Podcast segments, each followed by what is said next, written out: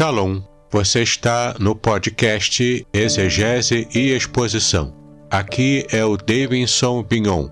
Sou mestre em Ciências da Religião, professor de Exegese Bíblica, pastor evangélico, escritor e também publisher editorial. Seja bem-vindo a mais um episódio.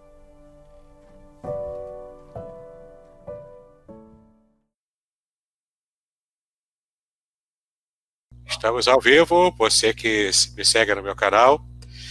É, essa é uma live especial, onde vamos estar fazendo também a gravação de uma entrevista muito especial com o meu grande amigo e professor de crítica textual do Novo Testamento, o professor Adolfo Euclair. Boa tarde, Adolfo. Tudo bem contigo, meu irmão? E aí, e aí Vignon, tamo junto aí, cara. Pô, beleza, cara. Conversando sempre com um amigo bom igual você, a gente fica feliz, pô. É isso aí, né? Tá, tá, tá, tá na luta aí para fazer a, as pessoas é, conhecerem um pouco mais das línguas originais da Bíblia, a exegese, aqui a crítica textual, que é um trabalho que auxilia muito na exegese, mas propriamente a crítica textual a gente vai conversar um pouco hoje de que essa é uma disciplina que nos auxilia, né, para que entendamos a Bíblia com muito mais tranquilidade. Mas então, vamos conhecer quem é o Adolfo Euclair. Então, diga para nós, Adolfo, quem é você? Cara, eu sou Adolfo Euclair, sou, sou um caipira nascido no interior de São Paulo e agora estou exilado no interior do Paraná, né? E estamos junto aí, cara. moro aqui no Paraná, em Maringá, Paraná, há 10 anos, né? Sou de Leme, São Paulo estudo grego aí um pouquinho de tempo, né? Sou formado em teologia, né? Pela, pela Unifil, em 2017. Tenho mestrado em língua grega e crítica textual pelo Instituto Bíblico Elohim e atualmente eu curso história pela Unicesumar, né? Dou aula de grego é, à distância no meu canal, né? Eu tenho o meu canal e dou aulas de grego e crítica textual, que é praia, minha praia, a principal área do meu interesse, né? Eu gosto de muitas coisas, mas acho que essa é a parte mais importante do uma parte muito importante essencial para o cristianismo. E é isso aí, velho. Vamos levando a vida entendeu? Com certeza. E, e o seu trabalho como professor, né, de, dessa área tão maravilhosa que é a crítica textual, é, como é que é, é, o serviço, o trabalho da crítica textual, né? Que a gente vai também querer entender o que, que é a crítica textual, né? Vamos então colocar a ordem na, na casa aqui. Então, primeiro nos explique, professor, o que, que significa a crítica textual? O que, que é a crítica textual? Bom, crítica textual uh, dentro, dentro da teologia, da teologia, ela se refere à reconstrução textual ou estabelecimento do, de um texto, do, do, da leitura correta de um texto ou da possibilidade de uma leitura ser correta. Porque todos nós aqui sabemos, a Bíblia não caiu do céu, né? Você disse isso numa conversa em off comigo, né? A Bíblia não caiu do céu pronto. Né? Ela veio copiada através de mãos humanas. E aí, sua letra é diferente da minha, a letra de tal pessoa é mais bonita, a minha letra é mais feia que de tal pessoa. E você vai copiar uma carta, uma carta de amor. Você vai copiar, você vai errar letras, você vai fazer borrões, você vai pular partes. Isso tudo sem querer fazer isso. Né? Então, você leva isso para a transmissão bíblica, você tem vários manuscritos, todos eles com diferença entre um e outro. Né? Então, você tem essa, essa diferença entre manuscritos. Aí, quando você pega dois mil anos depois, em que a Bíblia foi escrita, quase dois mil anos depois, é, em que a Bíblia foi escrita, e aí você pega, então, como é que temos confiança na Bíblia? Nesse período todo de transmissão, uma cópia é diferente da outra, então uma Bíblia foi adulterada, uma cópia foi adulterando a outra, e isso. Essa é a pergunta que a crítica textual tenta responder. Qual leitura, é do, do autógrafo, né, daquele que foi original, que saiu da mão do, do autor, né? Muito bem, estou interrompendo este episódio para estar falando para você sobre como conseguirá mais material como este para o seu enriquecimento bíblico. Eu, portanto, quero convidá-lo a conhecer os meus cursos gratuitos na plataforma Udemy. Há também o meu curso muito especial Introdução à Exegese Bíblica, a um valor muito especial e que eu tenho certeza de que abençoará muito a sua vida. Pois você poderá aprender o método que os profissionais da exegese usam para que possam fazer estudos bíblicos muito avançados. O curso é simples, direto e sem rodeios. Clique no link que está na descrição deste episódio para que você possa assistir a uma aula degustação e conhecer mais sobre este curso maravilhoso. E caso você queira ampliar os seus estudos gratuitamente, eu tenho um grupo do Telegram chamado Exegese e Exposição e ainda o meu canal do YouTube, onde você pode assinar, clicar no sininho para receber notificações de novos materiais em vídeo que eu coloco ali todas as semanas. Agora você poderá voltar a escutar este episódio.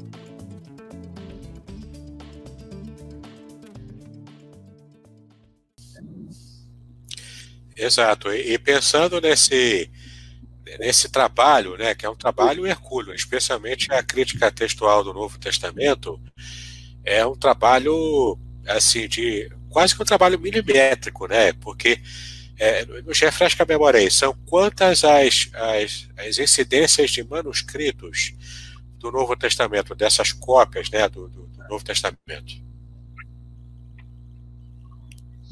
Cara, assim, Bignão, são 5.800 manuscritos mais ou menos hoje, catalogados. Aí você tem desde o, você tem desde o desde manuscritos é, datados do segundo século até manuscritos datados do quinto século, é, é décimo e quinto século, né, século XV. Você tem já manuscritos copiados no século XVI, mas eles já sofreram influência da, da reforma, né, da, da, imprensa. Então, até o século XV, você tem manuscritos sendo copiados do padrão de a mão. Por isso são chamados manuscritos. Manuscrito, algo que é copiado à mão. E aí varia entre pequenas cópias desse tamanho, contendo apenas poucas palavras bíblicas, né, poucas letras bíblicas, até documentos inteiros e completos, né, como é o caso do Sinaítico, do Efraimita, e você tem também, dentro deles, partes faltando, né, é, às vezes o Evangelho de Mateus não vai até o verso, não vai até o capítulo 20, até Mateus 14, e você tem é, alguns chegando completamente ou parcialmente completo ou quase completo, né? Você pega aí o Vaticano. O Vaticano ele é do século IV, ele só vai até Hebreus capítulo 8, se eu não me engano, verso 13, alguma coisa assim. Ele não vai, ele não contém Hebreus completo. Então, é, é, é a crítica textual se preocupa em pegar esses documentos existentes e trabalhar com eles no estabelecimento do que foi ou do que não foi escrito. Né? Porque nós só temos cópias das cópias das cópias. E assim se segue, né? É claro. E, e nesse, nesse estudo, né, da, dessa tentativa né, da gente é, recompilar os manuscritos é, do que seria esse, esse texto original, que nós não temos mais, né, temos apenas as cópias, e então a gente faz essa compilação para remontar o texto original do Novo Testamento existem teorias sobre essas técnicas de, de, de você colocar essa. você recuperar né, esses textos originais.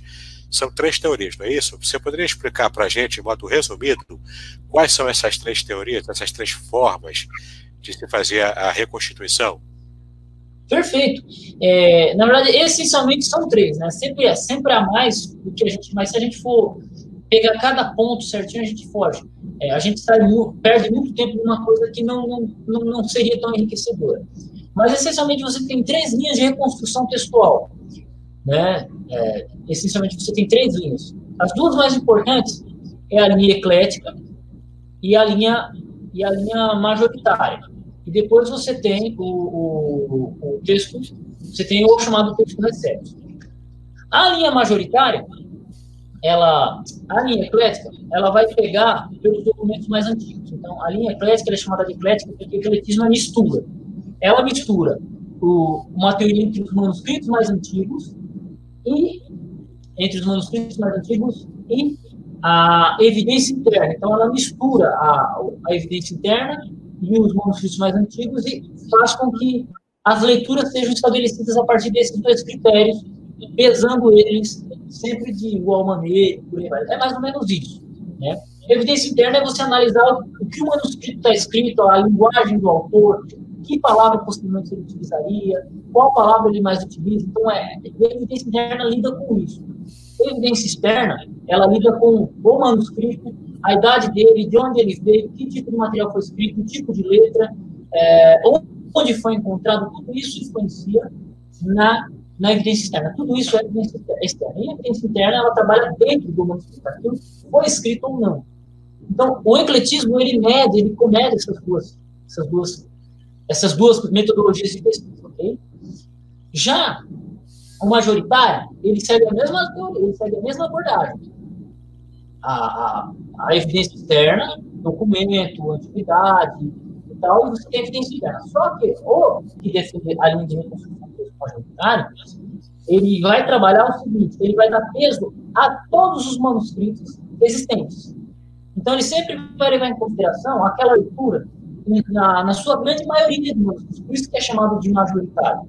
É claro que ele leva em consideração a evidência interna, é claro que ele leva em consideração a idade do manuscrito, porque pô, um manuscrito do século V é natural que ele não tenha sofrido tanta corrupção né, ao longo dos séculos. Né? Porque se você pegar um documento do século XV que foi copiado da cópia, da cópia, da cópia, da cópia, é mais fácil você ir na cópia mais antiga. Só que nem sempre a cópia mais antiga também ela acerta em tudo. Isso o ecletismo moderado já demonstra. Quem, quem quiser saber um pouquinho sobre isso, é só bater o olho numa edição revisada, no Novo Testamento dele, só bater o olho numa ministerial, olhar o aparato crítico, você vai ver que tem horas que dois manuscritos mais antigos, Sinaíte e Vaticano, uma hora o texto escolhe uma hora o texto, o texto eclético vai contra os dois, e por aí vai. Enquanto que o majoritário não, o majoritário pega a grande maioria dos manuscritos, leva em consideração testemunhos dos documentos mais antigos, como Sinaíte, Vaticano, é pais da igreja, por vai, e, e bola para frente. E a terceira linha, que é importante, mas ela não é essencialmente uma linha de reconstrução. Até agora eu falei sobre métodos de reconstruir um texto. O, a terceira linha, ela, essencialmente, ela não define um método de reconstrução de texto ela define um texto grego estabelecido. E esse texto é chamado de texto estético, que foi tecnicamente o texto utilizado na reforma. Como assim? Erasmo de Roterdã foi lá, o grego de um instrumento, e aí, no, no, no texto dele, foi, foi impresso algum texto de Gabriel Chimento, depois dele Simão Colineu, Roberto Stefano, Teodoro Pesa, os irmãos Azevirs. Aí muitos impressores foram pegando apenas o texto de Erasmo, de Cardeal Ximenes e de Pesa e foram reimprimindo, sem fazer grandes alterações no texto. E aí, num dado momento da história, em 1600 e pouquinho, uma pessoa, os irmãos Azevis, colocam o nome do texto de uma publicação de um texto grego deles e falam assim, texto argum receptum, o texto que agora é recebido por todos. É. E aí, e aí o nome colou, igual piada que você não gosta, não, apelido que você não gosta, e colou. E aí, para facilitar a história, a gente vai lá e, e, a gente vai lá e chama tudo isso de texto recepto. De certa forma, é anacronismo, mas também facilita na pesquisa disso. E o que, que acontece? O defensor do texto recepto, ele defende esse texto especificamente.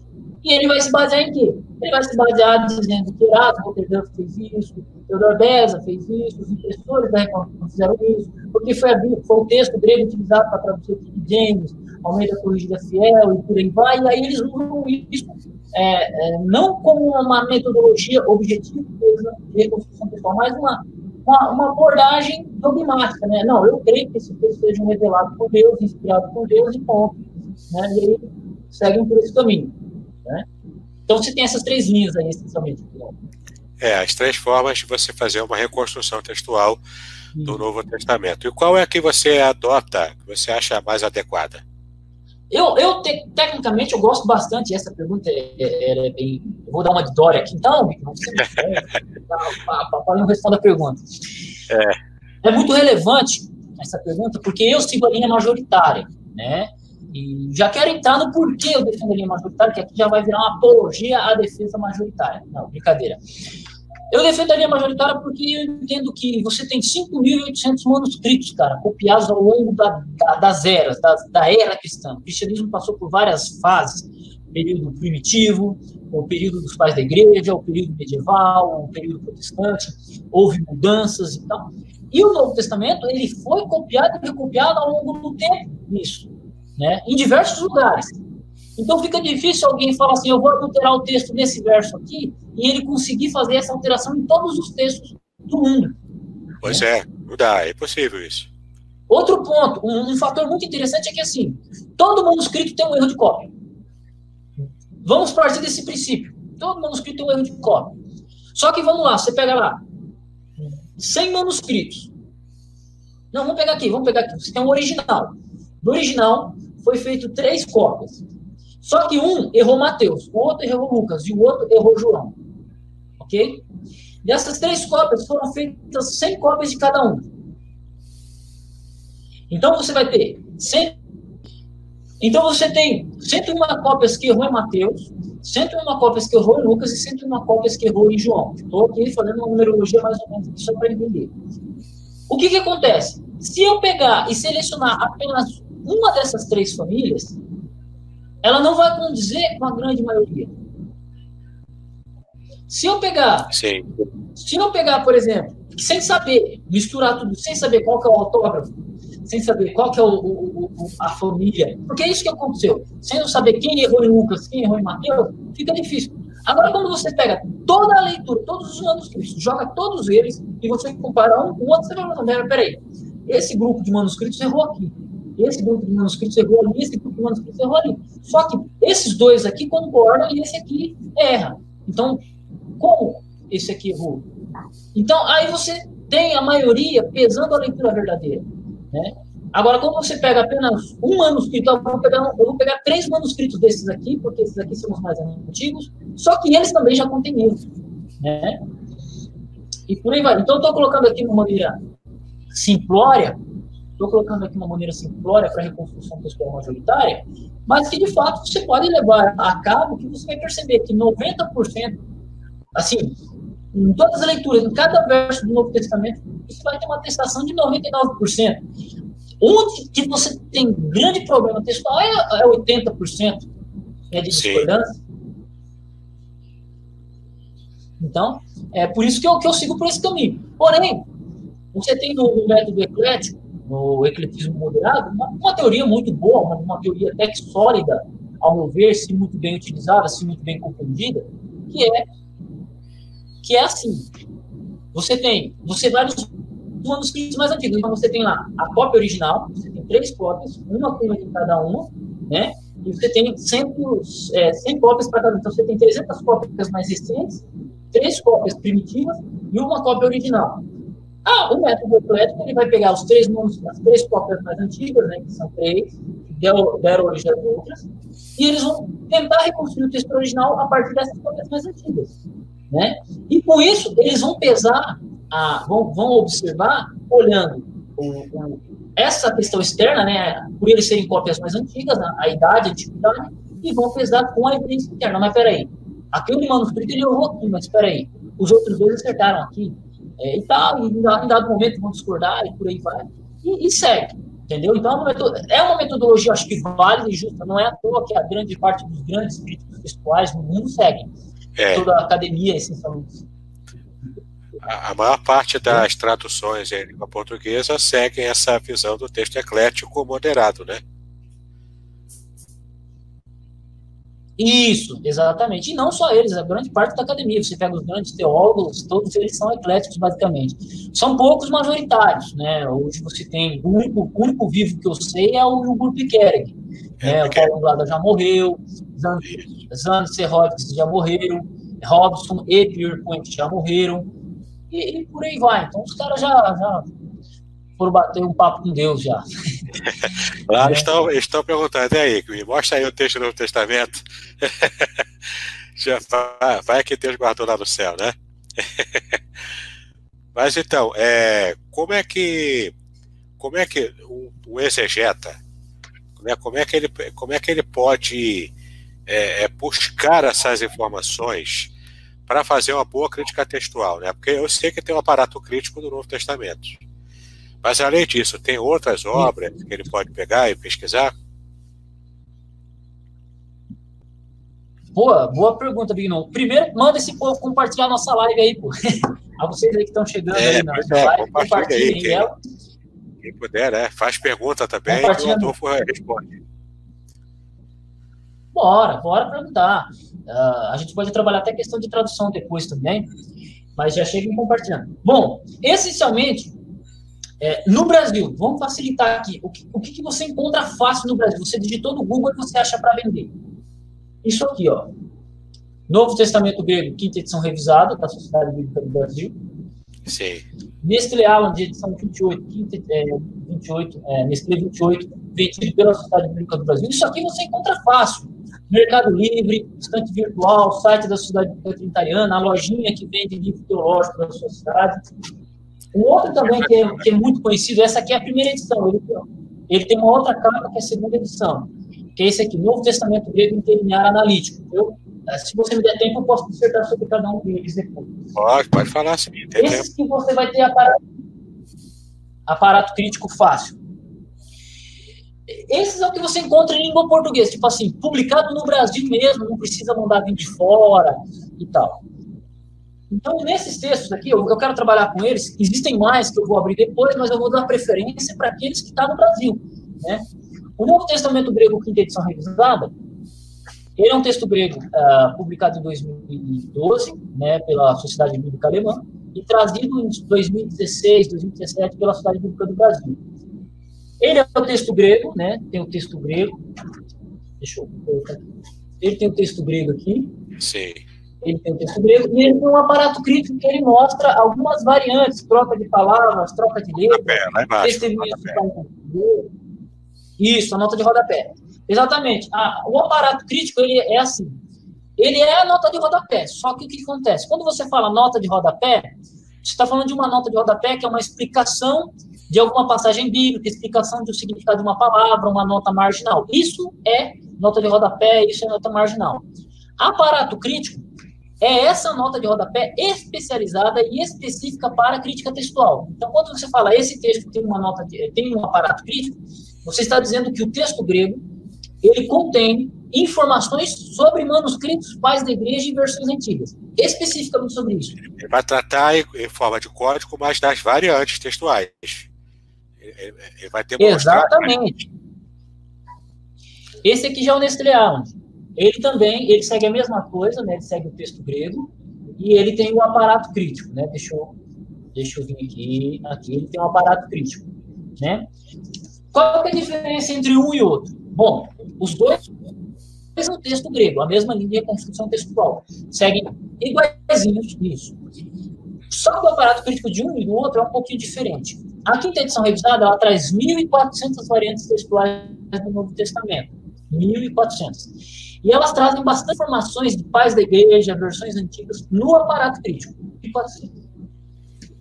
Já o Nestlé Allen de 28, deixa eu colocar um pouquinho melhor a câmera mais para cá. Já o Nestlé Allen de 28, ele traz mais ou menos umas 8 ou 9 mil variantes textuais só que ele não traz tanta variante textual, é, tanta informação para cada variante. Então, 1.400 variantes, quase 9 mil. Você tem 7 mil, 8 mil variantes textuais de diferença, é, mostradas no texto. Muita né? coisa, hein? Então, é. E aí, no aparato crítico, a que tem menos variante textual, a que tem menos variante textual, ela traz ela traz mais, ela traz mais informação sobre cada variante, enquanto que o que traz mais variante é informação sobre cada escrito apoia ele, qual leitura apoia ele, por aí vai. Ok? O interlinear majoritário, que ele tem um aparato crítico também, ele tem dois aparatos críticos, só que o aparato crítico dele não é tão completo. É um aparato crítico mais simplificado, mas ainda assim é um aparato crítico. Né? E ele segue dois modelos. Ele segue o um modelo de numeração, você lê o texto, você vai ver um número sobrescrito, ele te joga para a palavra seguinte. E ele vai seguir uma linguagem, a linguagem Nestlé Aland. Ele segue a linguagem do Aland, é, que são símbolos que mostram assim, uma bolinha é uma adição, um quadrado é uma omissão, o, sinal, o, verso entre esses colchetes, a palavra entre esses, entre esses sinais está omitido em parte da tradição, é substituído em parte da tradição. Então ele já tem uma linguagem um pouco mais complexa. Só que quando você entende ela, você Quando você entende essa linguagem, fica fácil. Você olha para o texto e já sabe que se trata de uma missão, de uma adição e por aí Então, esses são os três textos gregos disponíveis na venda no Brasil, com um aparato crítico. Texto grego você já vai ter um monte, mas esses três têm aparato crítico e servem de base, servem de material para a crítica textual. É, porque é, graças a Deus tem, é, no Brasil já está, né, aos pouquinhos sendo cada vez mais produzido material também envolvendo crítica textual, né? Tem também um livro da a, é, da Sociedade Bíblica do Brasil que são que, que, ele faz uma catalogação de todos os todas as variantes textuais do Novo Testamento, é um de capa vermelha. Eu isso, até tenho, variante... é, isso. O Variantes Textuais da, da, da Sociedade do Brasil, de Roger Manson, ele acompanha esse aqui. Então, por exemplo, a variante textual trazida na, na, na quinta edição revisada, ela é explicada na variantes textuais da, da Sociedade Bíblica do Brasil. É obra, as obras se complementam, né? Sim, com certeza. E assim, você, é, vamos tentar pegar aqui na prática como é que é uma análise de de crítica textual envolvida com variantes. Tem uma passagem aí que você gostaria de citar como exemplo para a gente fazer um, um, exercício aqui de, de análise de crítica, de crítica textual? Pô, vamos pegar o comentário aqui do Ezequiel Sena, né? Do Ezequiel Sena aí, ó, já, já põe aí a, em foco. Ah, sim, agora que eu estou vendo aqui, isso mesmo, é. É, já foca aí o... Aqui, ó. É, vamos pegar aqui Marcos, vamos pegar aqui Olha Marcos. que interessante, aí. Marcos, capítulo 1, versículo 1. Ah, siga aqui o, o Ezequiel Sena. Se você quiser fazer perguntas, o professor Adolfo está aqui para te ajudar, para responder a sua pergunta sobre uma passagem bíblica que você tenha dúvidas sobre a testação é, pela crítica textual. Exatamente. Aí, aí, alguém pode pensar assim, ó, o cara aí acabou de dizer que defende o texto majoritário, mas aí ele vai olhar a, a variante textual na quinta edição revisada. É porque o texto, esse, a quinta edição revisada, ela trabalha de maneira bem simples. A, a expressão Filho de Deus é bem atestada lá? Bom, o Ruyuteyu, ele já está, ele entre colchetes. Quer dizer que, na, de acordo com esse texto grego, ele tem dúvidas. E aí ele tem o número um. Número um, Cristo Ruyuteu, né? Cristo, Filho de Deus. Corrigido, é, trazendo a citando, você tem o Codex PESA, você tem o Codex L, você tem o Washingtoniano, você tem o minúsculo 2427. Essa leitura aqui é atestada pelo Vaticano, que é o manuscrito antigo, e o Washingtoniano, que é o manuscrito antigo, ambos do século IV. O Sinaítico, ele, aqui nesse aparato crítico, ele vai ele já é o Sinaí, é a leitura do Sinaítico passado por a correção de um copista. Não é não é a leitura original do Sinaítico, mas sim uma, uma, uma correção feita por um copista. Então, você tem dois manuscritos antigos que trazem essa leitura do século IV. Ok? Aí você vai ter Cristo, Ruyu, Tuteu, que é a atestação é, mais completa, né? Cristo, Filho de Deus. Não é Cristo, Filho de Deus, e outra é Cristo, Filho de Deus. As duas leituras, ué, mas as duas leituras são bem parecidas aqui. Peraí, Ruyu, Teu, Ruyu, Tuteu. Ah, tá. Um é Ruyu, Teu, que é Filho de Deus, tem um artigo, e a outra que é Rui Tuteu, que é filho de Deus, com um artigo. Não muda em nada.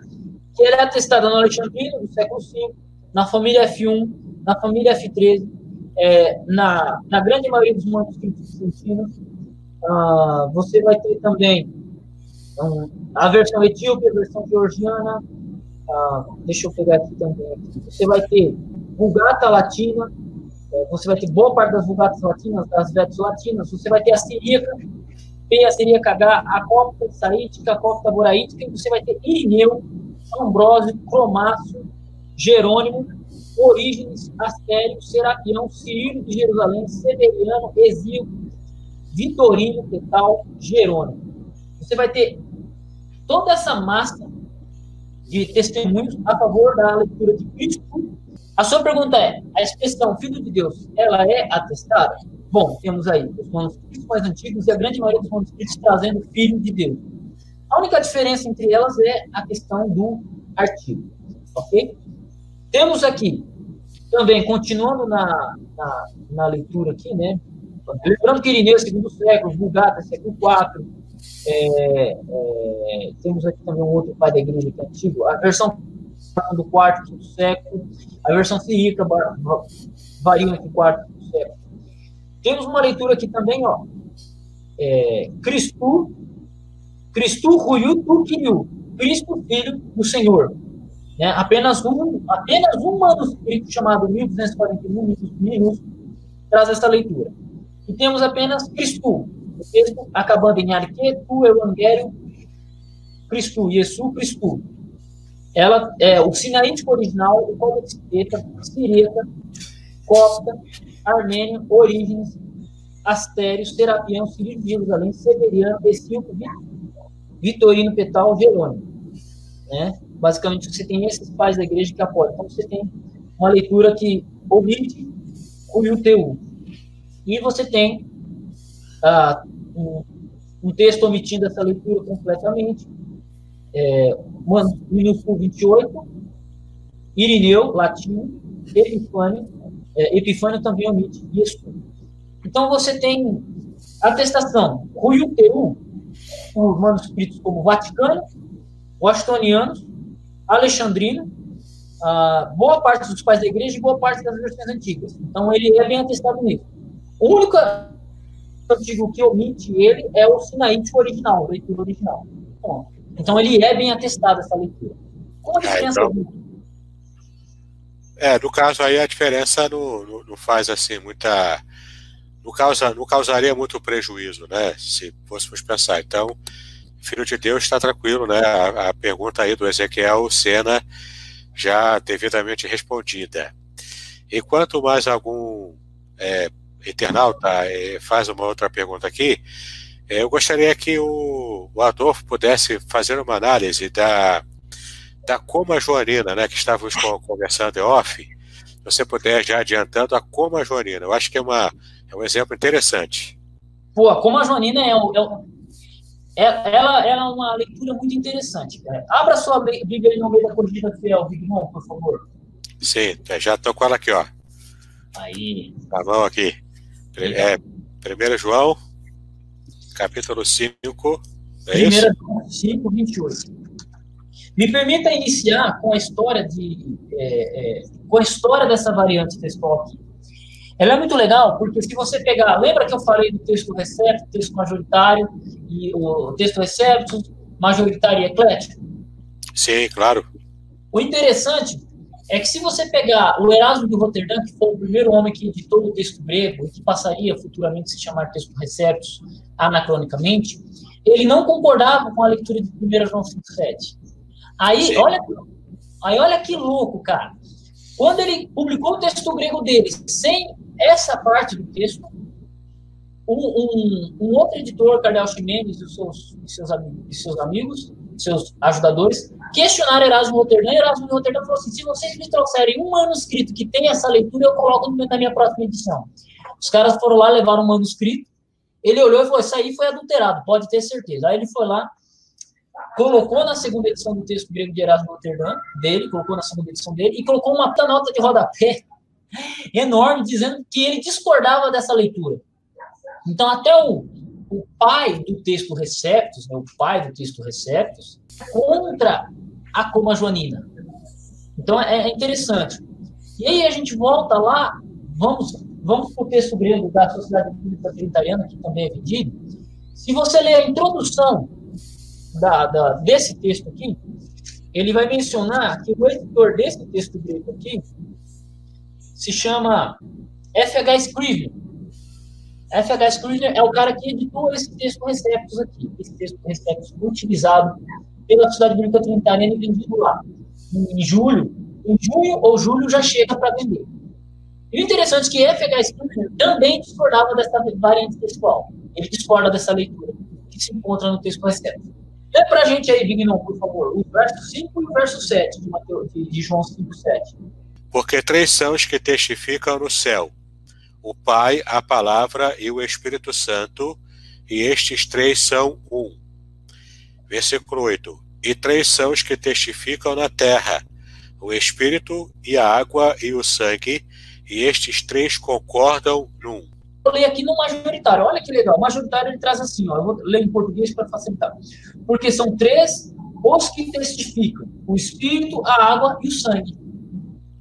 Veja que no texto majoritário ele recortou, olha que legal, a maioria dos manuscritos recortou é, boa parte do verso 7 e boa parte do verso 8 que é a leitura que não é atestada, que não é dada por F.H. Sturgeon e nem acreditada por Erasmo de Roterdã, e não é acreditada pela maioria dos manuscritos, não é a leitura acreditada pelos defensores do texto eclético, eles discordam dessa leitura, né? É, eles, não, eles não concordam com essa leitura de 1 João 7, basicamente. Aí você fala, por que, Adolfo? Essa é uma leitura que ela se encontra apenas na Vulgata Latina. Se você voltar nos pais da igreja latinos, pais da igreja latina, eles trazem essa, esse texto, porque são três testificam no Pai. Só que eles trazem com muitas variantes. E aí, se a gente olhar no aparato crítico da quinta edição revisada, que aí eu aconselho você, se você tiver acesso a ela, se você conseguir ler ela, se não souber ler ela, se não conseguir ler o aparato dela, eu tenho um curso sobre o assunto, Pô, Everson, já, já respondemos a sua leitura aí, cara. E ela vai entrar nos cursos que a gente vai trabalhar. Vai entrar, Primeiro, vai entrar, cheguei. Não, a gente já entra aqui batendo. Aqui a live aqui é. Nós aqui é profissional do bagulho. Né? 1 João 5, 7, é, verso 6, verso 7. Aqui. Porque são três os que testificam: o Espírito, a água e o sangue. Nota de rodapé 4. Verso 7 e 8 nós temos aqui a Stuck, Neumann e Durkheim. Nós temos aqui os manuscritos que apoiam essa leitura, omitindo ela. Quem omite ela? Sinaítico, século IV, Alexandrino, século o Vaticano, século IV, o Psi é, traz a palavra Martin Lúcio. Uh, temos aqui o inicial 48, que omite, inicial 5, o minúsculo 5, o minúsculo 33, o minúsculo 81, minúsculo 88, minúsculo 221, minúsculo 307, 429, omite só o primeiro cai, a, a primeira conjunção E, o, o minúsculo, os minúsculos 436, 442, 636, é uma porrada de minúsculos aqui que omitem, então a grande maioria dos manuscritos omitem antigo. O, os, os KLP, o, o lecionário 888, a Itala, a versão antiga da Itala, a Itala R, Vulgata, Vulgata WW, Vulgata ST, ou Item, né, Vulgata Siríaca, Item, Copta Saídica, Copta Boraí, ou Item. A versão etíope, a georgiana, eslava, Clemente, Orígeno, Cirilo, Dionísio, Pseudo Dionísio, João Damasceno, Rebatismo, Ambrósio, Agostinho, Cudoveltos e Facundo. Todos esses caras omitem esse texto tudo isso. Então, você tem a grande maioria dos manuscritos, você tem os manuscritos antigos mais essa leitura. Aí temos aqui a leitura, uma leitura parcial, né? uma, uma variante, que é os que testemunham no céu, o Pai, a Palavra e o Espírito Santo. E esses três são um. Né? E os três testificam na terra. Né? O Espírito, a água e o sangue. Aí você vai ter o minúsculo 221, uh, o, o minúsculo 2318, 2473. Minúsculos, eles são do século XII, século XIII, século XIV, perfeito? E por aí vai. E outros com pequenas variantes, ok? Aí depois nós vamos ter aqui, em latim, mais da igreja que traz essa leitura que é testemunho de ou Dante, em terra, espíritos ou espíritos, você tem essa, essa leitura aqui, apoiada pelos pais da igreja, é, com muitas variantes textuais dentro do latim, que compensa ficar citando aqui. Então, a gente percebe o seguinte, que esse texto aqui, 1 João 7, ele tem uma, ele tem uma atestação, de acordo com o texto recente, apenas nos pais da igreja latim. Não em todas as vulgatas, não nos manuscritos gregos, não nos pais da igreja gregos, senão nas cópias mais antigas. Nem a maioria, nem os mais antigos, nem os pais da igreja é, essencialmente trazem, as versões antigas trazem. Apenas alguns pais da igreja e com muita variação textual dentro deles. Por isso que ela não é uma leitura testada. O texto eclético não é uma leitura testada na maioria dos manuscritos e nem na grande massa dos antigos. Ela só consta apenas no texto Receptos por causa de uma treta no passado. Então, na verdade, algumas pessoas até, mais o pessoal de uma geração antiga, né, para tentar comprovar a trindade, é, estavam baseando é, fortemente né, a, a, o seu argumento em cima desse texto. Só que a gente tem que ser honesto, o texto não é atestado, não realmente não consta nos melhores manuscritos, então não tem por que a gente é, é, forçar a barra né, com, uma, com esse texto. Você pode, a gente consegue comprovar a trindade com outras passagens, que não, precisa, não precisando forçar a barra com essa. Perfeito. Ô, Bignão, posso só complementar o que você tá dizendo, o que você disse aí? Pode, pode falar. Aqui aí já nós... vamos passar para a pergunta do Everson. Isso, beleza. Eu só vou explicar e já já explico a, um pouquinho mais da história do texto Receptos, e aí eu, a gente conversa com o Everson Júnior aí. Tranquilo. O interessante é que a gente está discutindo aqui reconstrução, que é o primeiro passo da exegese. Né? Então, quando a gente vai fazer exegese, o primeiro passo que uma pessoa vai fazer, antes da pessoa tirar qualquer conclusão teológica, doutrinária, ela vai fazer a crítica textual, ela vai fazer isso que eu fiz. Pegar o texto no grego, ver que leitura é atestada, que manuscrito atesta, se possível, vai lá no manuscrito, vai lá no pai da igreja para conferir, né, porque o aparato crítico ele não é um fim em si, ele apenas é um direcionador, uh, é um direcionador nosso para saber quem apoia quem, quem torce para o Corinthians e quem torce para o São Paulo. É só para a gente saber quem é quem. Não é, mas ele não é o fim, porque o aparato crítico da analisada, ele é um, mas ele não é toda informação sobre o assunto. Né? Tanto que você pode ver nas variantes textuais, você pode pegar Tischendorf, você pode pegar outros aparatos críticos como da família 35, que a gente quer, quer entrar depois. Mas é isso aí. Então, a gente está discutindo crítica textual para depois, para estabelecer o texto, para depois fazer uma análise exegética, para depois fazer uma análise teológica e histórica. Então, olha o processo que é estudar a Bíblia com profundidade. E esse é o convite é. do Carlos esse é meu convite para você. É, é estudar a Bíblia a sério, né? Levar a sério o estudo. Bom, Perfeito. vamos seguir aqui então, professor. Posso seguir? Bora. Everson. Grande Everson. Olha só, a pergunta dele, ele tem mais, mais dois textos aqui para a gente seguir. Olha só, ele pergunta. É, em Apocalipse 22, 19, a ACF diz parte do livro da vida. Já a Almeida Revista Corrigida diz livro da vida. Ele diz aqui ainda, diz árvore da vida. E a pergunta agora, por que essa diferença? Vambora! Vambora! Primeiro, eu tenho que explicar que é o seguinte, a ACF, ela se baseia, tanto a ACF quanto a RC, a RC, ela é baseada no texto Receptos também, só que o texto Receptos dela já tem algumas, algumas alterações textuais ah, concernentes ao, ao texto eclético, mas 99% da, da RC, ela é Receptos. A Almeida da Corrigida Fiel também é texto Receptos, ok? Então, o que, que acontece? A Almeida da Corrigida Fiel é baseada no texto grego chamado Receptos, que é aquele texto que eu falei que foi no Rotterdam, que editou inicialmente, ok? E o que, que acontece? O Erasmo Roterdã, quando ele vai editar o texto grego dele, ele tem meia dúzia de manuscritos na mão dele. Por quê? A, a igreja estava saindo do período da, da, da, tava saindo da Idade Média. Estava se iniciando os estudos, estava se começando o iluminismo.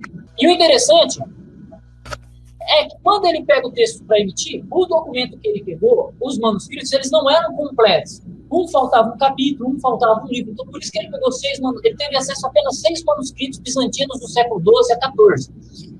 Talvez alguns do século XIII, por aí vai.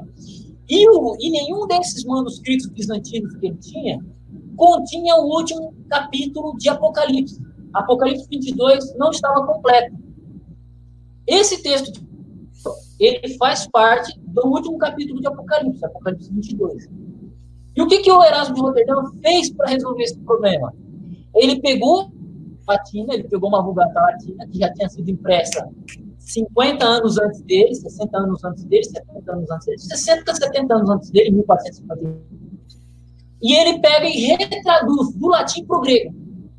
Faz a tradução inversa.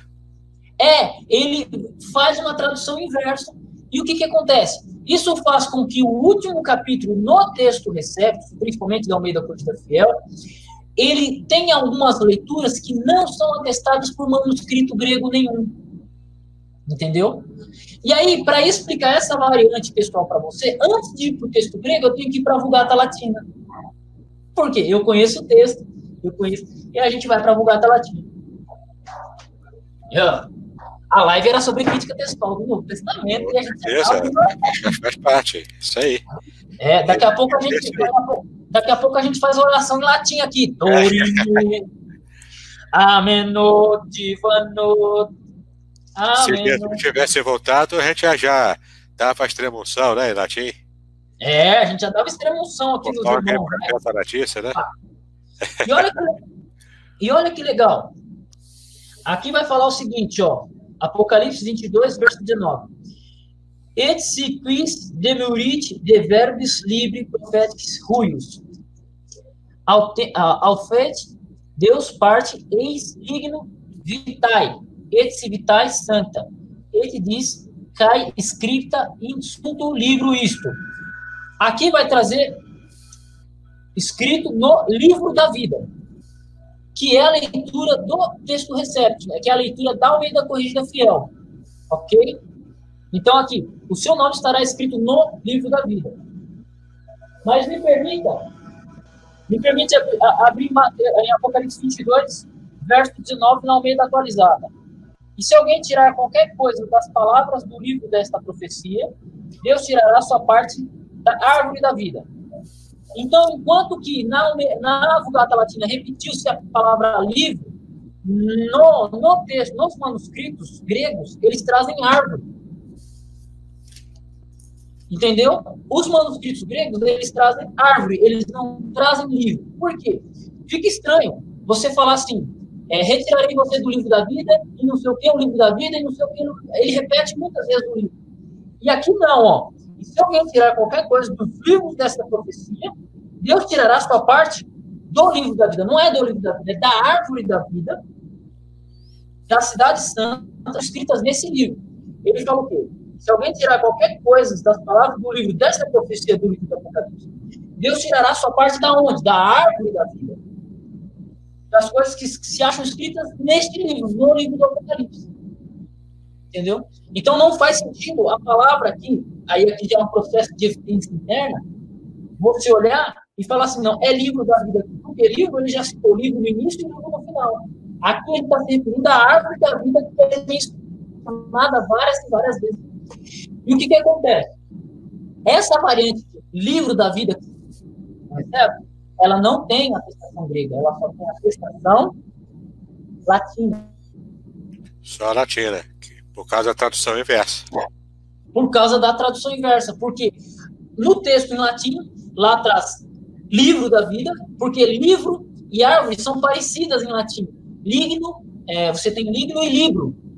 Então, você confunde árvore. O, o, o, tradutor aqui, ao fazer a Vulgata Latina, ele confundiu ligno com livro, e aí gerou essa variante, e essa variante foi parar no texto recepto por causa da falta de acesso a materiais gregos completos.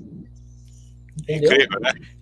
Pô, é fascinante, cara. É fascinante, é incrível. Você perceber perceber o quanto a, até mesmo as dificuldades né, de um dado período histórico, como isso influencia nos períodos posteriores, inclusive na, na questão da tradução da palavra de Deus. Aí você vê como que é osso trabalhar com, com crítica textual, é, como é osso trabalhar com exegese, porque eu não entrei na área do que não que é exegese. Eu só entrei no estabelecimento, estou falando de estabelecimento do texto bíblico né? para depois a gente fazer exegese, depois a gente fazer teologia. E aí, Vignão, o cara entra na tua live e fica te fazendo perguntinhas sobre calvinismo, dando pontadinha de calvinismo, dando pontadinha de calvinismo. Pô, mano, isso aí não é nem, isso não é nada. Me perdoe, tá? Mas essa discussão de arminiano e calvinista não é nada perto do sério da palavra de Deus. É, porque o estudo a gente vai lá no cerne, né? Vai lá da, aonde foi é produzido e como foi produzida a questão da, da, da Bíblia nas línguas originais.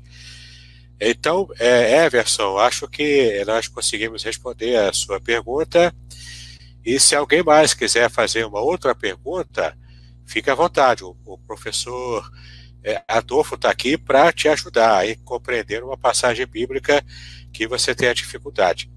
Adolfo, estávamos conversando em off sobre uma outra passagem do Apocalipse que você havia comentado comigo. Se quiser também falar aqui, enquanto os nossos é, espectadores aqui eh, mandam mais perguntas, né? Para a gente tentar ganhar tempo. Se quiser fazer a citação, eu coloco aqui para o povo saber. Faz a citação de Apocalipse 22, verso 14, que vai ser um prazer, cara. Eu, eu, acho que essa é a passagem que eu mais gosto, cara, assim, de falar. Porque... 14. É, Apocalipse 22, verso 14, cara, porque essa é a variante mais, mais da hora. Antes de iniciar, ô Everson, muito obrigado pela pergunta, mano, porque você mandou a pergunta exatamente onde eu queria chegar, cara. Você pegou um cerne muito legal. Então, o texto Receptos, ele tem essa carência documental, né? E, e por aí vai. É, então, Apocalipse 22, verso 19. Por isso que ele traz livro da vida sem atestação grega nenhuma, só com atestação latina, enquanto que a maioria dos manuscritos gregos, todos os manuscritos gregos, trazem árvore da vida. Até o texto majoritário, aqui ele traz aqui a palavra árvore da vida. É, ó, árvore da vida, ó, zilu, apoto, zilu, tesois, árvore da vida, variante 13. Variante 13, um texto majoritário, tu, zilu, majoritário, sinaítico, alexandrino, contra, um texto crítico, né? Contra a Bíblia TR, só se encontra apenas no TR, não se encontra uh, em nenhum manuscrito grego. Ok? Então, vamos adentrar em Apocalipse 22, verso 14, que é uma outra variante textual, e essa já é interessante, porque você vai encontrar os que guardam os mandamentos de Deus, e você, em certas Bíblias, em outras Bíblias, você vai encontrar os que lavam as vestes. Olha que louco. Então, coloca aí os, o, o a, pode copiar e colar no texto é, no, na Almeida Corrigida Fiel e na Almeida Atualizada, para a gente dar exemplo. Ok? Ah, em português mesmo aqui, para o pessoal ver e entender o que, que eu estou falando. Tá, então eh, você quer que eu. Então vá falando aí enquanto eu vou pescando aqui eh, para colocar na tela. Já pesca ela aí para gente. O que, que acontece? Na Almeida Corrigida Fiel, você vai ter assim: os que guardam os mandamentos de Deus. Na Almeida atualizada, em Bíblia baseada no texto eclético, elas vão trazer assim, os que lavam suas vestiduras. Aí você pode perguntar, Adolfo, como é que surgiu essa variante? Por que ela tem? O que, que veste tem a ver com mandamento? Cara? Guardar mandamento é uma coisa, é uma ação. Lavar as vestes é você pegar uma roupa suja e lavar ela. Né? Você tem uma diferença tremenda de verbo aí, de ação. Né? Como é que surgiu essa variante? Só que aí você vai lá no texto grego. No texto grego traz assim, ó, Macarioi, roi, oiuntes tas encolas altum. Quer dizer assim, aqui, bem-aventurados aqueles que guardam os mandamentos dele. Macarioi, roi, oiuntes tas entolas altum. Se a gente vai na leitura do, do texto Receptus, né, na, na, essa é a leitura majoritária, é a leitura do texto Receptus, se a gente vai no texto da, da Almeida atualizada, é o verso 6, né, a leitura 6 um testas entolas autum, majoritário é contra plinuntes das estolas autum, Sinaí, Alexandrino e. Aqui, nós vamos ter uma, uma leitura muito parecida. Plinuntes das estolas autum. Veja aqui, no grego, estolas quer dizer vestes, entolas quer dizer mandamento. Falado isso rápido, elas soam muito parecidas elas, elas, têm um, um, elas, têm um, elas têm uma sonoridade muito parecida. Surgiu essa variante. No antigo, antigamente, lá no princípio, antes da imprensa, qualquer livro era copiado à mão. Se você queria comprar um livro, você tinha que pagar alguém para copiar esse livro. Primeiro, você tinha que achar alguém que tivesse o um livro, para depois pagar alguém para copiar ou, ou você mesmo copiar tinha pessoas que queriam Bíblia. Então, o que, que acontecia? Chegava no mosteiro, o cara falava assim, eu preciso de 30 Bíblias para daqui seis meses. O copista não vai ficar só tem uma cópia. O cara não vai pegar uma cópia, copiar outra, esperar o outro copiar para copiar a Bíblia inteira. O que, que eles faziam? Colocavam lá 20 pessoas sentadas, das 7 horas da manhã até as 10 da noite, não tinha o que fazer, né? Era só orar, jejuar e orar. Não, é, isso, essa era a vida do mosteiro. E o que, que eles faziam? Pegavam uma cópia de grego eles tinham e faziam o quê? Ditado. Caidu, Epomai, Taqui, Macaio, Oteron, Curupus, e o cara ficava horas e horas falando. E aí os outros, por ouvir, ouvir, ficavam confiando. Só que depois de 10 horas fazendo isso, ou 11 horas fazendo isso, 6 horas fazendo isso, alguma coisa vai sair diferente, porque é ditado, o cara entende. Então o cara entende lá, perguntas pistolas ao túmulo, ao tom. Opa, os que, os que lavam as vestes. Ou o cara leu lá, perguntas pistolas ao tom, né? E o cara entendeu, perguntas tá índolas ao túmulo é muito parecido. Então, aí essa variante textual surge, entendeu? Ela surge. Eu consegui aqui a CF, vou colocar aqui na tela a CF primeiro. Perfeito. E também consegui a área que você pediu. Também já coloquei aqui Perfeito. na tela agora. Porque elas geram esse contraponto. Aí, olha que legal. Dentro do grego, é natural e é, e é perceptível essa variante textual muito parecidas. Só que aí você traduz para o português, traduz para o inglês, traduz para o espanhol, mandamento não tem nada a ver com veste. Mas a, no, no, grego, prinuntas tas estola e coiuntes ta entolas é muito parecido. Falado rápido é muito parecido. Falado com uma voz cansada, fica parecido. Você cansado de copiar, fica parecido. Né? E basicamente é, é, é essa história de como surgiu essa variante textual. E ela já tem bem, bem desde o início mesmo, né? É, porque aqui, como você pode ver, né, na, na Ara, é, aqueles que lavam as suas vestiduras, mas tem um colchete aí, ó. Esse no sangue do cordeiro, ele está, ele também não consta nos mais Cristo, não é isso? É, aí é de acordo com a Ara, né? Ela segue o texto alexandrino, né? No caso do é. E o alexandrino. O texto crítico. É, é já, texto... já aqui na ACF, ó, que eu coloquei de novo aqui na tela, traz aqueles que guardam os seus mandamentos e ponto. Não tem, não tem vestiduras e nem tem cega do cordeiro, porque de fato é, a, a, é, essa é a leitura da, do texto Receptos, né? Que, que é mais antigo no caso. É, no caso do texto recepto, uh, na leitura do texto recepto, na leitura do texto majoritário, que nisso eles concordam, é, nisso eles concordam, depois eu quero trabalhar um pouquinho em comparação com o verso 19, você tem a grande maioria dos manuscritos trazendo os que guardam os seus mandamentos, né? E isso é atestado pela evidência externa, pela grande massa de manuscritos. Ah, Adolfo, então não tem, não tem um apoio antigo para essa leitura? Você tem um pai da igreja que atesta mandamento, um pai da igreja do século III. Só que aí vamos lá. Você, Bignon, você usa uma versão antiga, ah, uma Bíblia. Você pega lá a Bíblia de Jerusalém, edição de 1981. Pô, é, é, normal, você vai lá, pega a Bíblia de 81, só que ela é bem mais velha que você, ela é bem mais velha que eu. Sim, sim. Você, você falou para mim que tem uma Almeida corrigida de uma Almeida, uma Almeida, João Ferreira Almeida de 1693, que eu, o facsímile que eu comprei com o Mota.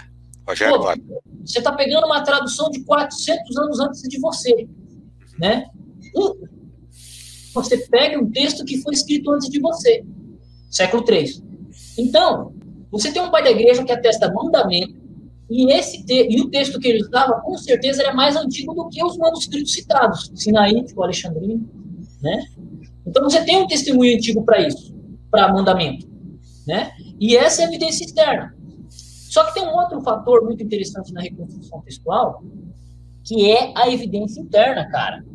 O que é evidência interna? Isso eu já expliquei no início da live, eu lembro de ter explicado isso no início da live, né?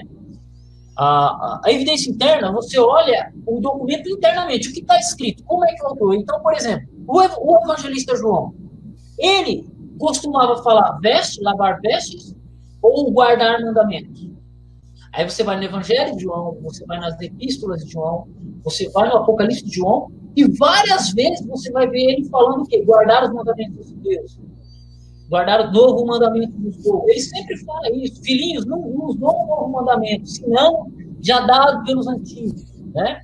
Você pega Apocalipse 14, verso 12, Apocalipse 12, verso 17. Os que guardam os mandamentos de Deus e têm a fé em Jesus. Então, várias vezes, João se refere ao mandamento. Não estou aqui falando defesa de determinada doutrina, não. O fato é, João fala isso. Não é discussão doutrinária. João fala isso várias vezes. Uma única vez ele fala lá em Apocalipse, é, no, na metade do, do, do, do, livro de Apocalipse, ponto, né? Então, assim, e não faz sentido. Por que lavar a veste se a pessoa já está praticamente salva aqui em Apocalipse 14. Então, você tem certas perguntas que você faz para o texto que não ficam bem claras em ser lavar as vestes, e sim guardar os mandamentos, né? E por aí vai. Então, tem uma porrada de argumentação, eu vou falar duas horas só sobre esse Esse versículo também dá pano para manga, né? Boa, não. Qualquer variante. Qualquer variante que a gente pegar vai dar pano para manga. Aí você pode parar e pensar, mas peraí, Adolfo, o texto recebe está é, tá errado em Apocalipse 22, verso 19, mas ele está certo em Apocalipse 22, verso 14. Quase isso. É basicamente isso. Nem todo o texto grego acerta em tudo. É, pois é. Não é? Agora, é, professor Adolfo, já, já eu, te, eu tenho outra pergunta. Enquanto é, uhum. mais pessoas vão colocando aqui, ó. Opa, surgiu aqui mais uma. É, a, é, o Cristiano está dizendo que o, o, seu áudio está cortando, mas aí é, é, é internet, né? Não tem jeito. José é. José fez outra pergunta, graça e a paz do Senhor Jesus, como harmonizar Mateus 11, 13 com Lucas 16, 16? Um grande abraço. Pô, é um prazer responder. Isso aí é um texto muito legal, que é aquela tradução. É, é mais fácil Vamos, vamos abrir o texto? Eu tenho, eu tenho... É, vamos ao texto, né? Melhor. Pô, vamos abrir o texto em português. Isso aqui eu vou explicar muito da hora. Bignon, qual é a tua prática aí com livros, é, com os livros sinóticos? Os sinóticos, é, é a prática, eu, eu, quando eu faço a minha exegese, eu, eu vejo a semelhanças e diferenças entre, entre os sinóticos, né? Pô, os três, os três evangelhos sinóticos, eles são parecidos 100% ou não? Não, 100% não. Mas, mas, é, mas são bem próximos. Mas 100% é claro que não. Exatamente. Nós temos aqui em, em Lucas 16 um texto muito legal. Uh, depois, nem, nem precisa abrir, Big não, porque aí a gente já vou explicar aqui. Temos aqui, a lei e os profetas duraram até João, e desde então é anunciado o reino de Deus, e todo homem emprega força para entrar nele. O legal, o legal é que você tem uma palavra aqui chamada duraram. Essa palavra duraram, se você abrir o texto grego, não consta no original, ok? Então, o texto, na maneira traduzida, literalmente, ele vai ser assim: a lei e os profetas até João. Desde então é anunciado o reino de Deus e todo homem emprega força. É assim que Lucas relata essa passagem. Tá? Não quero trabalhar questões do, é, mais questões sobre tradução, porque essa adição da palavra duraram, ela gera uma contradição com o verso 17. Por quê? O cara lê, a lei e os profetas duraram até João. Então quer dizer que a lei foi abolida, a lei foi parada. Só que se você ler o verso 17, ele contradiz o verso 16 com essa palavra duraram. Ó. É mais fácil passar o céu e a terra do que cair no da lei. Ué, num verso ele abole a lei, no outro verso ele atesta a continuidade da lei? Contraditório, né? Então essa palavra durar é uma adição do tradutor. Mas vamos ler o texto. A lei e os profetas até João. O que, que o texto está dizendo aqui? que a lei e os profetas no sentido do Messias. A lei e os profetas falaram do Messias até João. Perfeito? Ok? Agora vamos para Mateus 11, 13, que eu já até sei que texto que é, que é um texto fascinante. É, é, é, o texto, esse mesmo texto, que eu já estou até com ele aberto aqui na CF. Lê para nós aí, Bruno.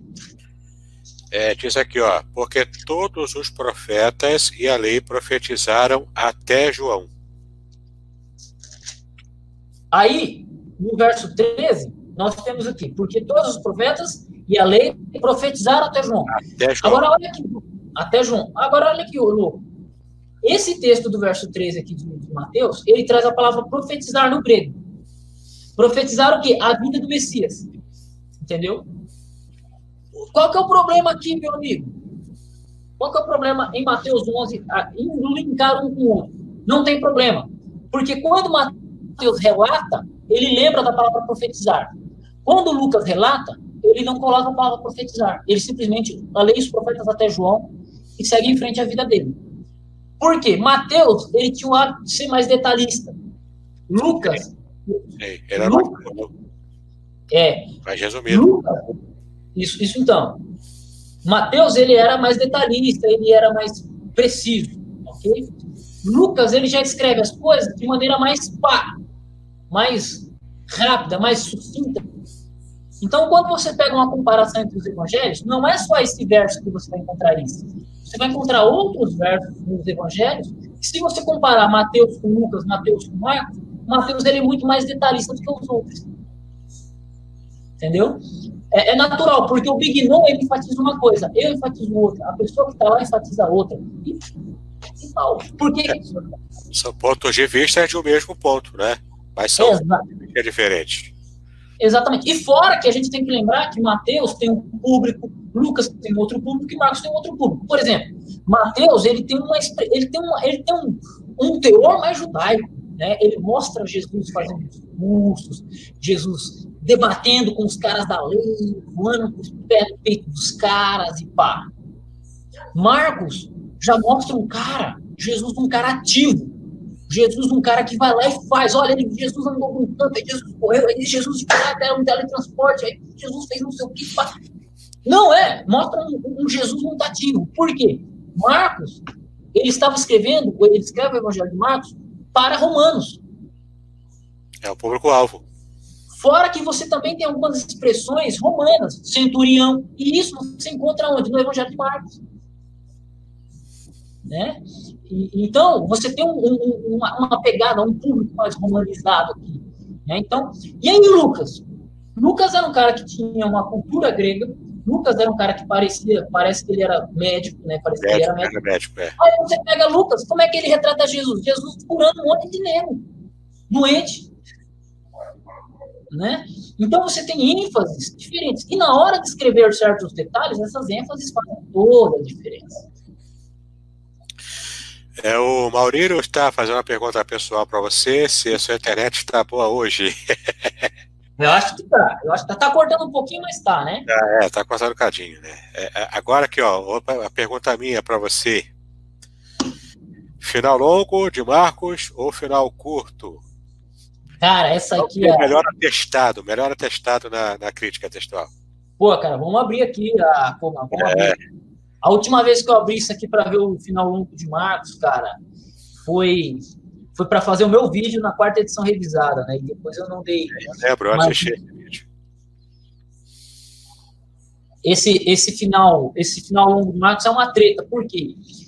Se você pegar ele nos manuscritos mais antigos, pelo método eclético, ele não consta, porque todos os manuscritos ecléticos, sinaítico, alexandrino, vaticano, eles matam o texto ali. Ponto. Eles matam o texto ali e finish. Ok? Já você pega a grande maioria dos manuscritos, eles trazem o final longo de Marcos. Né? É, você pega pela grande maioria dos manuscritos. Deixa eu só pegar aqui. Claro. Verso, verso 8. Deixa eu só achar aqui. Verso 8. Aqui. A leitura é. Omitem os versos 9 a 20.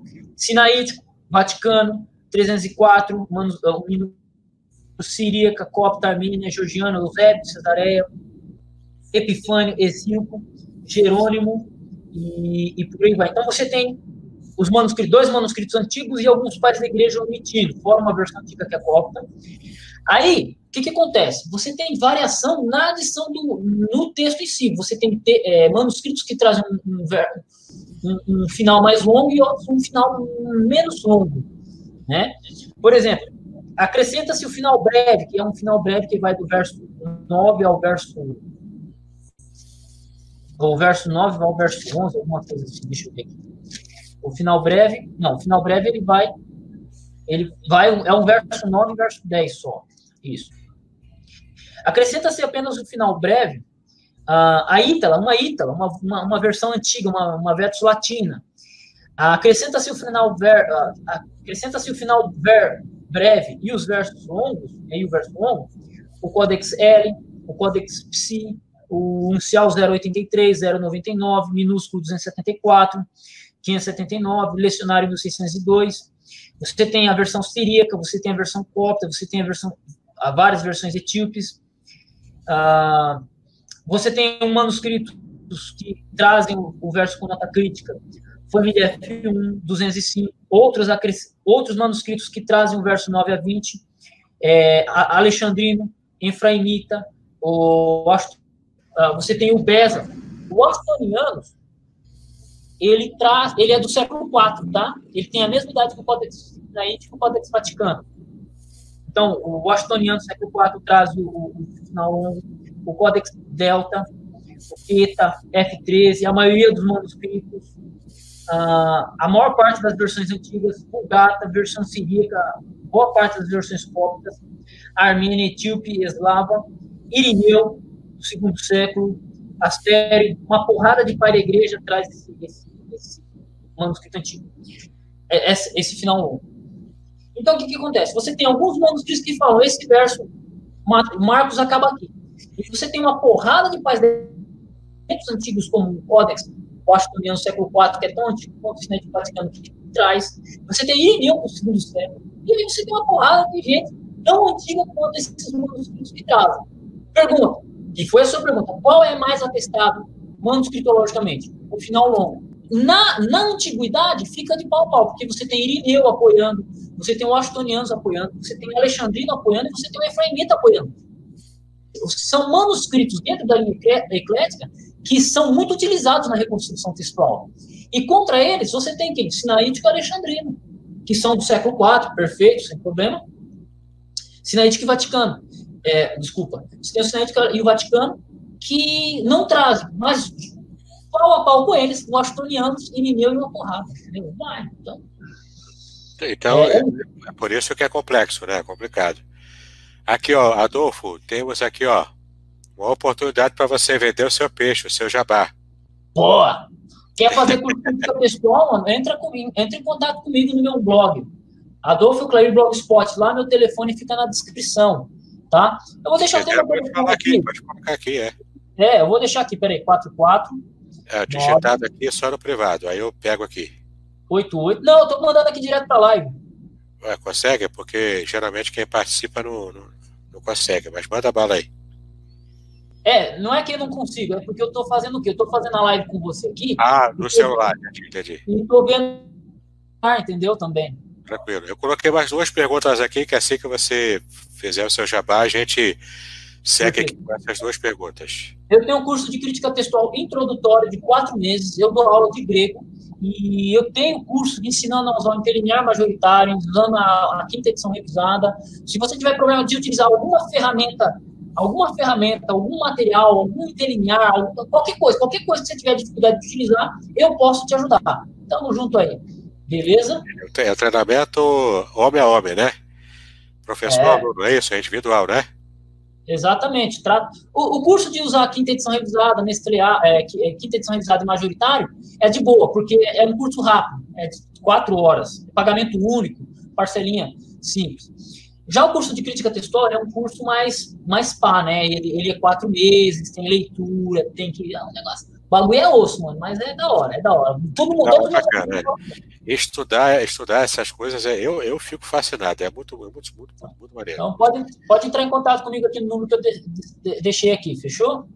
Beleza. Bota aí então, que aí eu boto aqui depois em evidência quando entrar aqui no chat. Pergunta, Adolfo, mais uma perguntinha. Vamos lá sobre o texto do tanque de Betesda em João 5. Essa é uma passagem complicadinha. Pô, mano, vamos lá. João 5, vamos para João 5. Vamos abrir João 5 aqui. É João 5, verso.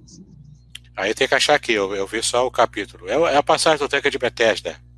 Isso, sim, tem o tanque de Betesda. É que eu estou com o texto grego aqui e eu não lembro onde que é essa variante ah, textual. Deixa eu pegar aqui na, na CF, aí eu te dou uma força aí, peraí. Eu acho que é 5 alguma coisa.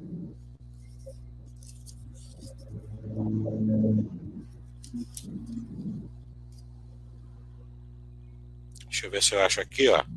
5,39?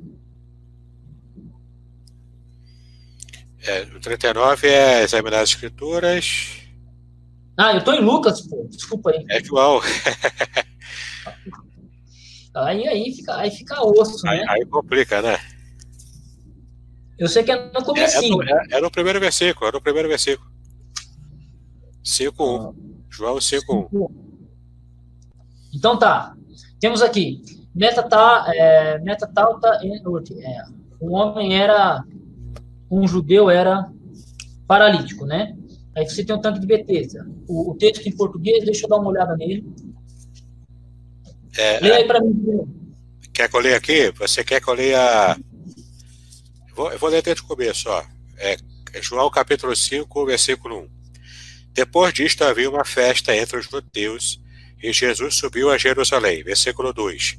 Uhum. Ora, em Jerusalém há próximo à porta das ovelhas um tanque, chamado em hebreu Betesda, o qual tem cinco alpendres. Versículo 3. Nestes é, jazia grande multidão de enfermos, cegos, mancos e ressecados, esperando o movimento da água. Versículo 4.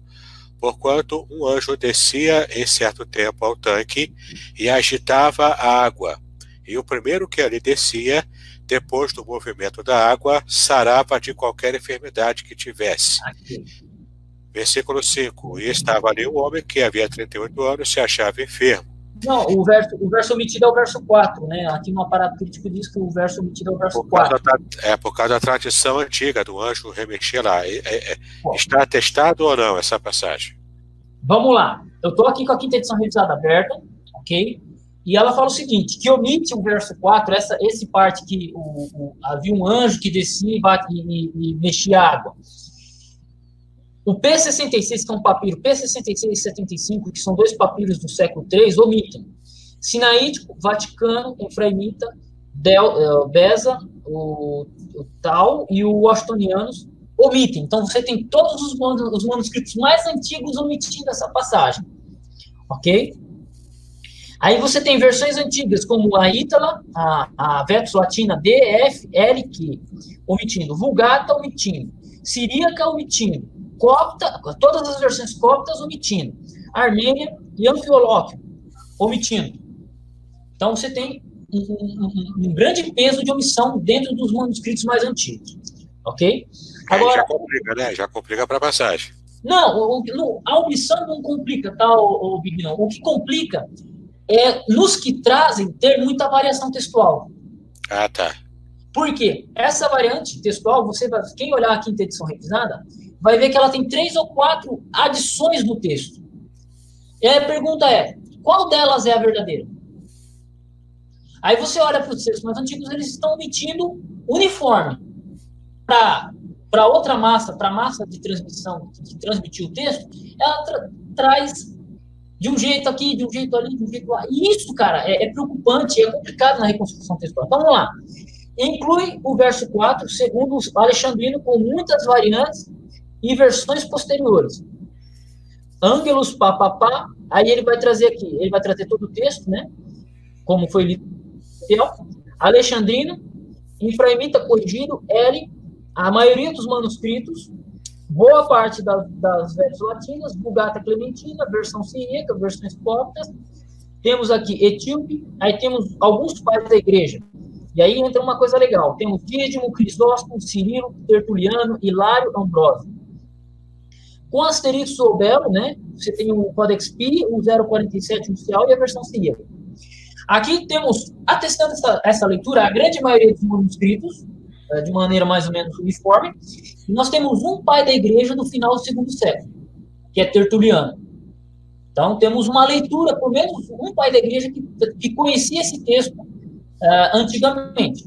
E a grande maioria dos manuscritos trazendo. Só que você tem uh, alguns manuscritos bem antigos, tão antigos quanto ele, que é o P65, que é um papiro, não é um pai da igreja, e o P75, são dois papiros que não são pais da igreja, são documentos gregos mesmo, que não trazem, né? Então, fica aí um negócio meio embalado, entendeu? Um vai dizer que omitiu, o outro vai dizer que não é, não, que, que, que removeu, e por aí vai. Da sua opinião, é, removeu ou não removeu o anjo? Eu sou, eu sou a favor que o, esse texto ele seja autêntico. É porque você tem um, você tem um pai da igreja do segundo século, final, final do segundo século, início isso do dá, terceiro. dá um peso, né? É, que dá um, que, de certa forma traz um peso. E de onde que ele tirou isso? De que texto ele tirou isso? Então, é, é um texto que tem antiguidade, não é um negócio assim, ah, não, só o papiro, ou só isso, ou só aquilo. Não. Você tem, uma, você tem pelo menos um, um, um uma atestação antiga para ele. Né? Entendi. Entendeu? O, é, eu tenho mais uma pergunta, mas eu vou colocar na frente aqui na fila uma pergunta enviada pelo Mano Maicon. Ó, manda aí. Vamos responder essa mais uma e já era. Pode ser, Big Vou ler aqui, ó. Pode ser essa e mais a minha e acabou. Mateus 28, 19. Falso ou autêntico? É verdade que as palavras em nome do Pai, do Filho e do Espírito Santo não foram escritas por Mateus, mas foram acrescentadas pela Igreja Católica? Eita, agora começa a treta, hein? Ô, Bião, vamos, vamos voltar naquilo que eu falei. Antes da gente fazer exegese, antes da gente fazer teologia, antes da gente fazer qualquer coisa, a gente faz o quê primeiro? Estabelece o texto. Estabelece o texto. Estabelece o texto. Tá. Eu não vou nem precisar abrir aparato crítico aqui, porque é simples. Quem fala que Mateus 28, 19 foi omitido, ele não está falando com tanta base. Ele não está falando com tanta base manuscritológica, ele está falando com base teológica. Ele não crê na Trindade, então ele remove o verso. Entendi. É perigoso, é perigoso. Então, quando a gente vai falar de textual, a gente não pode falar do ponto de vista teológico. Eu creio, eu creio na Trindade, eu vou defender o texto. Eu não creio na Trindade, eu vou omitir o texto. Não é assim que funciona. É perigoso isso. 1 João 5,7. Nós somos trinitários, nós poderíamos estar aqui defendendo ele, mas a gente estaria defendendo o indefensável, porque não tem base manuscritológica para defender ele. Ah, não tem. Nesse texto, então, então, de fato, é falso. Perfeito. É, 1 João 5,7. Agora, Mateus 28, 19. Ah, 1 João 5,7, é.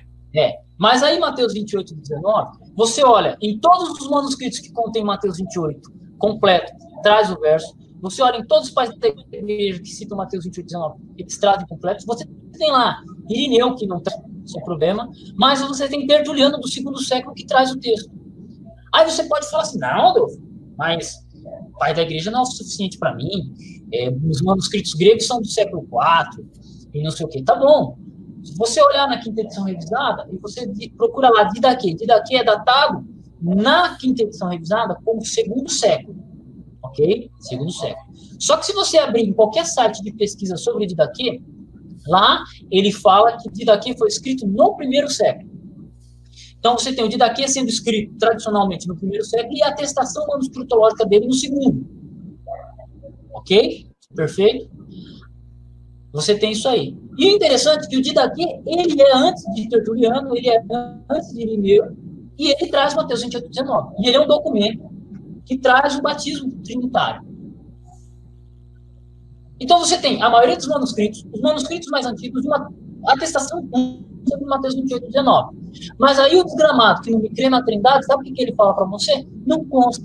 Porque eu não creio na trindade e a trindade não está de acordo com as escrituras. Não é a crença que manda no texto, é o texto que manda na crença. Primeiro estabelece o texto e depois estabelece a crença. Entendeu? No caso do coma joanino, que é 1 João 5,7, ok.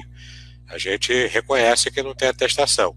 Mas Exato. desse de Mateus 28, 19, eu não tenho que, não tenho que discutir. Porque Mateus 28, 19 é um texto muito bem atestado, ele é muito mais bem atestado do que outros textos. Ele tem muito menos problema textual do que outros textos que a gente discutiu ao longo do tempo aqui. Então, se Mateus 28, 19 é falso, não é autêntico, então o cara tem que pegar o Novo Testamento dele e jogar no lixo. Dá para outra pessoa, doa, faz o que quiser. Porque não é, serve. Ele está mutilando, né? Ele está jogando fora uma, um texto é, plenamente atestado. É, não só plenamente, você não tem problemática de variante textual.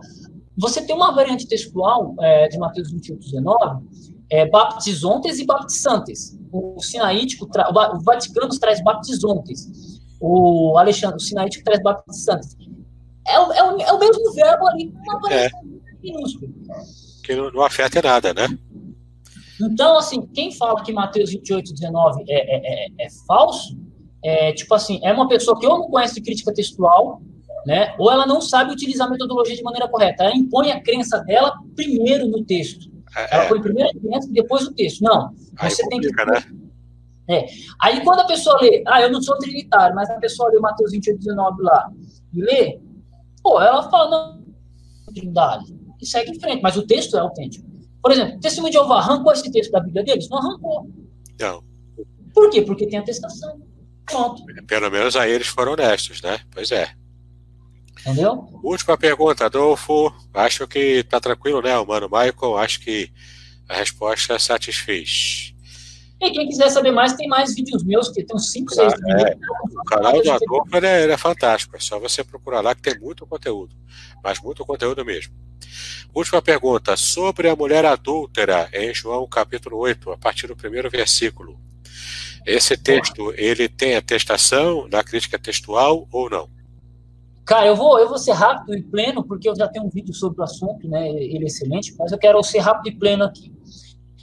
Eu entendo que a perícope da mulher ela é autêntica. Eu entendo, de acordo com a manuscritologia. Mas eu entendo que ela não é do Evangelho de João. Ah, tá. É de outro evangelho que foi acoplado em João.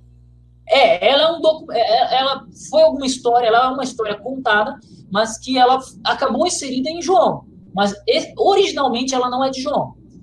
Não tem problema em manter em João, porque ela é uma passagem autêntica. Entendeu? Ok? Então, tendo isso em mente, o que acontece? Os antigos, que eles removem essa passagem sinaítico, Vaticano e por aí vai. Por outro lado, você tem a grande massa, a grande maioria dos manuscritos trazendo elas. Você tem alguns manuscritos que jogam ela para Lucas. Você tem alguns manuscritos que jogam ela para o final de João. E você tem, se eu não me engano, pelo menos um pai da igreja do segundo século que traz ela, que, tra que atesta essa, essa história. Entendeu? Então, é, é aquilo. Ela é, ela tem, ela, ela é uma, ela é uma perícope que ela é verdadeira, ela é canônica, mas ela não é original de João. Por quê? O estilo de João é diferente do estilo dela. Entendeu? Quem Aí é uma, é uma análise interna, né, da passagem. Isso. Tá certo. Ô, Bigno. Beleza. Vou... Fechamos então, aqui. Fica com Deus, Bigno. Obrigado, obrigado, Adolfo. Um grande abraço. Um grande abraço, meu amigo. Para pro seu, seu compromisso. Um grande abraço a todos, viu? Obrigado pela sua atenção aí. Finalizando a live.